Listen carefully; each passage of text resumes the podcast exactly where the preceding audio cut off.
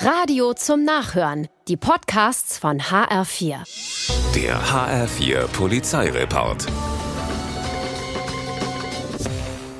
Im Frankfurter Nordend sind nachts zwei Frauen unterwegs, die munter Abfalleimer, Litfaßsäulen, Gehwege und Wände mit Farbe beschmieren, sogenannten Graffitis. Nur blöd, dass es so dunkel ist, da erkennt man ja kaum, was man so anmalt.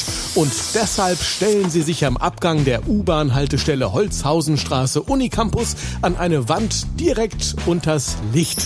Jetzt geht's richtig gut. Es ist ja hell, man sieht was. Das dürften sich auch zwei Polizisten gedacht haben, die zufällig auf ihrer Streifenfahrt vorbeikommen. Sofort entdecken sie die Schmierfinken und nehmen beide fest. Das dürfte teuer werden und ein Strafverfahren gibt es auch.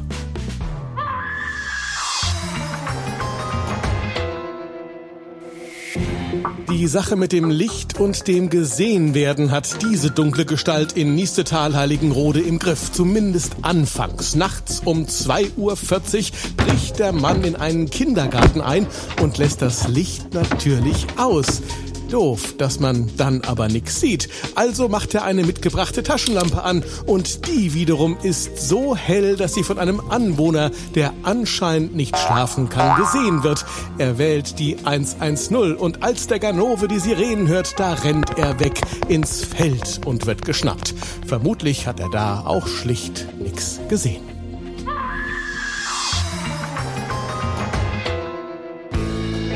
Passanten auf der Zeil in Frankfurt beobachten am helllichten Tag einen Mann, der sich immer wieder verdächtig nah an andere heranpirscht. Sie vermuten, dass es sich um einen Taschendieb auf der Suche nach Opfern handelt und rufen die Polizei. Zivilfahnder kommen und nehmen den Verdächtigen nun ebenfalls ins Visier. Der merkt von all dem nix und macht munter weiter.